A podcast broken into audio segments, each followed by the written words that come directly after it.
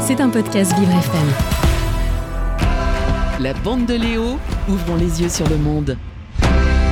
Et c'est l'heure de retrouver un de mes camarades dans ma bande. Et oui, ils sont très nombreux avec moi dans mon monde. Et aujourd'hui, on retrouve Florian Prota. Bonjour Florian. Bonjour Léo, bonjour à tous. Et je rappelle qu'avec vous, Florian, chaque jeudi, euh, vous nous faites une petite euh, rétrospective euh, sport. Et on a appris hier la disparition d'une grande légende du foot français. Et oui, Juste Fontaine est décédé à l'âge de 89 ans. L'ancien attaquant de l'équipe de France de Nice ou encore du Stade de Reims est le recordman du nombre de buts inscrits dans une Coupe du Monde.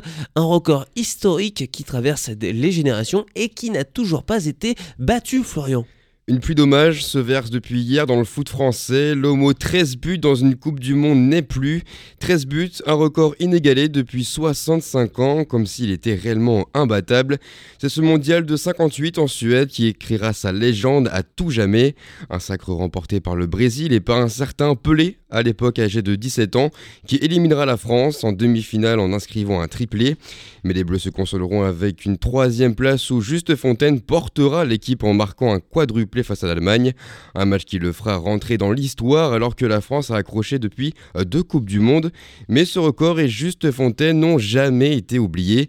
Le joueur s'amusait il y a seulement euh, quelques années hein, de la longévité de son exploit en le comparant avec une momie qui se réveille en demandant si c'est toujours Juste Fontaine qui a encore le plus de buts marqués en une seule Coupe du Monde. Et pourtant, il n'était pas destiné à être l'attaquant numéro 1 de l'équipe de France avant la compétition, Florian. Ce n'était même pas prévu qu'il dispute cette Coupe du Monde euh, devancé par l'attaquant euh, Tadej Sissowski.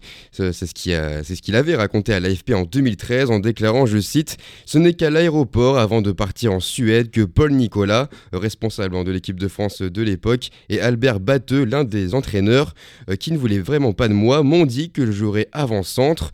Une décision qui survient après que, le malheureux Tadej Sissowski se blesse au dernier moment.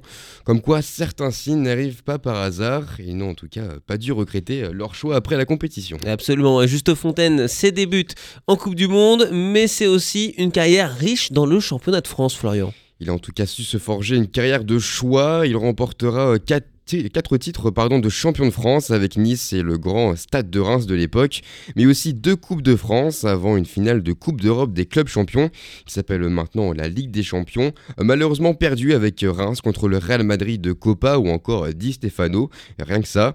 Sa carrière en tant qu'entraîneur est certes un peu moins glorieuse avec seulement deux matchs à la tête des Bleus en 67, mais il a su être le premier et le seul à faire monter le PSG en première division en 74, ce qui le fera rentrer aussi à jamais dans l'histoire du club parisien. C'est vrai que ce serait intéressant quand même, Léo, de savoir comment Juste Fontaine aurait joué dans le football moderne d'aujourd'hui, bien différent, on le sait, euh, de celui de son époque. C'était un podcast Vivre FM. Si vous avez apprécié ce programme, n'hésitez pas à vous abonner.